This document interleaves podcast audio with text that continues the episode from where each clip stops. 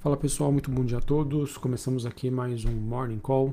Nesta sexta-feira, dia 14 de janeiro, eu sou Felipe Vilegas, estrategista de ações da Genial Investimentos. Bom, pessoal, depois de uma, uma semana em que a gente teve né, um, até um movimento de recuperação dos ativos de risco, é, depois dos acontecimentos de ontem, os mercados voltaram a reagir negativamente. É, quando a gente olha então para os principais ativos que a gente acompanha aqui, nós tivemos na, na Ásia, Xangai na China queda de 1%, Hong Kong queda de 0,20%, bolsa japonesa caindo mais de 1%. É, olhando para as bolsas europeias, Londres queda de 0,11%, Paris na França queda de 0,66%, mesma movimentação para a bolsa da Alemanha em Frankfurt. Nos Estados Unidos, a gente não tem uma, uma direção única. S&P Dow Jones subindo 0,10, alta bastante leve, enquanto a Nasdaq ainda se mantém em campo negativo, queda de 0,13 neste momento. O VIX recua 1%, mesmo assim segue na região dos 20 pontos, patamar um pouco mais elevado do que nós tínhamos no início da semana. Dólar index no 0 a 0, próximo dos 95 pontos. Taxa de juros nos Estados Unidos de 10 anos subindo 2%, Bitcoin caindo 3%, e temos um dia um pouco mais positivo aí para as commodities, olhando principalmente para o petróleo. petróleo que tem mais um dia de alta de 1% neste momento, 83 dólares o barril. É, esse movimento que influencia o petróleo segue na expectativa dos investidores, olhando né, os efeitos da Omicron e que poderiam ser pontuais que não tendem a impactar a demanda de petróleo, ao mesmo tempo que nós tivemos informações sobre baixas dos estoques globais nesta semana, ou seja, um ambiente perfeito para que a commodity se valorize. É, o gás natural recua 2,5%. É, olhando, e olhando para os metais industriais negociados na Bolsa de Londres, a gente tem o cobre recuando 0,38% e o níquel subindo 2%. Minério de ferro na China tem mais um dia negativo. Assim, pessoal, é, o que a gente acaba tendo é um, aquele ambiente né, que a gente vem comentando bastante com vocês de volatilidade e que vai ser muito difícil a gente entender é, quando realmente a gente vai ter uma mudança estrutural nos fundamentos, ao passo de que, como a gente tem um cenário um pouco mais negativo, né, ou seja, de uma grande mudança né, sobre o regime monetário nos Estados Unidos, em que dentro desse cenário se justifica né, o fato dele existir as expectativas de uma inflação mais elevada, uma economia bastante aquecida e que isso obviamente tende a acontecer aos poucos essas mudanças, tá? Então, eu acho que a gente ainda convive dentro de um cenário em que o investidor ele vai buscar pelo conservadorismo, né? se ele tiver a opção da renda fixa, melhor ainda. Se ele tiver a opção de ações, ele tende a buscar por empresas com múltiplos baixos, ou seja, preços atrativos e, obviamente, dentro de setores mais resilientes, em que a, o fator liquidez, ou seja, o tamanho da empresa, faria bastante diferença. Tá? E foi o que aconteceu é, ontem, né, em que a gente acabou tendo uma pressão aí, olhando para as ações de tecnologia, ações de múltiplos elevados, em que o investidor ontem fez novamente essa migração e as empresas, inclusive aqui no Brasil, acabaram sofrendo aí bastante com esse movimento. Não tem jeito, pessoal. Uh, eu acho que uh, o ano de 2022, a dificuldade de entender como vai se dar os próximos passos, é justamente nesse sentido, né? Que a gente sabe que esse grande evento vai acontecer. Retirada de liquidez, subida de juros nos Estados Unidos quais as consequências disso, né? levando em consideração de que muito das grandes movimentações que nós tivemos nos últimos anos foi por conta de existir exatamente o, o processo oposto, né? de é, colocação de liquidez, juros muito baixos, enfim. Então, eh, eu acho que a dificuldade da gente passar algum tipo, às vezes, de recomendação ou orientação é nesse sentido de que acreditamos que o mercado de ações vai sofrer, vai passar por um ano difícil e eu confesso que essa dificuldade em achar quais seriam os vencedores é que acaba é, dificultando aí bastante o cenário que nós temos para este ano. Beleza? Então, na dúvida, seja conservador, tenha renda fixa, tem a opção também de dolarizar, é, colocar ali, por exemplo, para empresas exportadoras ligadas às commodities, é, olhando né, o, onde os investidores estão buscando a sua alocação, é, olhando para o cenário norte-americano, as preferências são para o setor de bancos, setor de financials, e também para as empresas ligadas a commodities, que são empresas que tendem a ser um pouco mais resilientes dentro desse cenário de subida de juros nos Estados Unidos.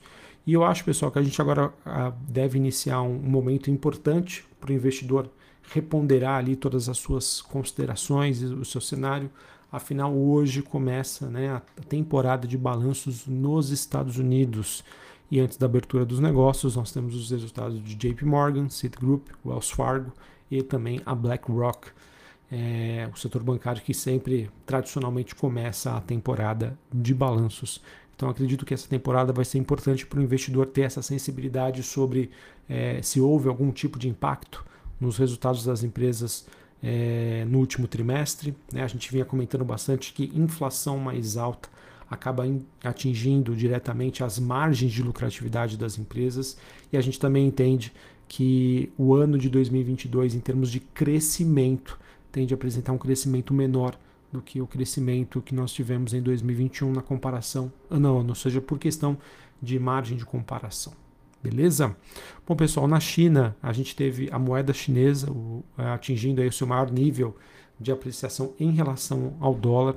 Eu é, acredito que esse movimento também acabou sendo influenciado por uma questão aí de dados em que nós temos a China focando muito mais na sua economia interna e dependendo menos né, de, de, da importação de produtos e os dados da balança comercial acabam mostrando isso exportações crescendo 21% em dezembro na comparação ano contra ano, superando as expectativas do mercado, ao mesmo tempo que as importações, apesar da alta de 19,5%, acabaram vindo abaixo das expectativas.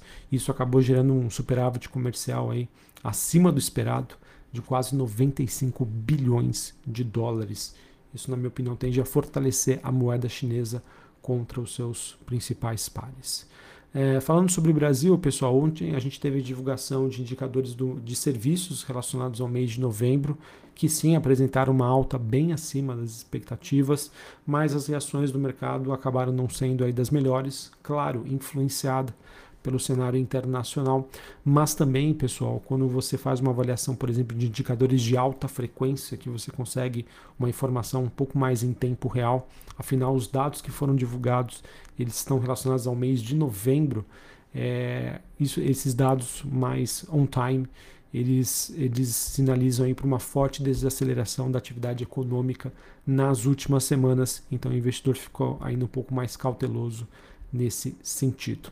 Brasil, pessoal, que ainda segue com aquela dificuldade sobre o fato de termos um ano eleitoral. É, na semana que vem, nós temos algumas atividades lá em Brasília que voltam e a gente ainda é, convive dentro de um ambiente em que existe muita pressão por maiores gastos públicos, principalmente né, neste, no curto prazo, vinda sobre o reajuste salarial de servidores públicos. A gente sabe aí que o governo então tem um desafio muito grande para tentar fazer a conta fechar e poder, de certa maneira, né, é, conseguir atender a todas as necessidades da população, né, seja a população brasileira, sejam os servidores. Então, é um desafio muito grande e aquilo, pessoal, quanto maiores as pressões por gastos, mais aquele sentimento negativo do mercado, por parte do mercado em relação ao compromisso fiscal, o que tende a deteriorar as expectativas sobre os fundamentos Brasil.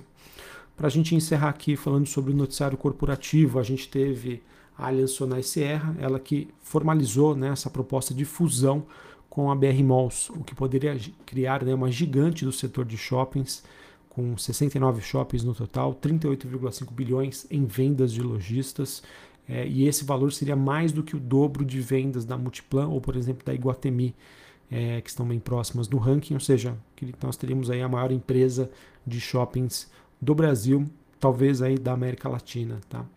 Então, uma notícia que acredito que poderia trazer é, boas sinergias para as duas companhias.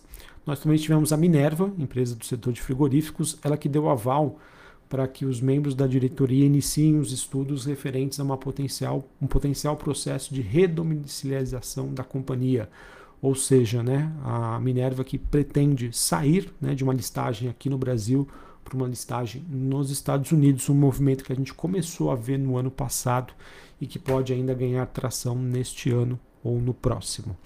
Uh, nós também tivemos o governo publicando o decreto que regulamenta ajuda ao setor elétrico.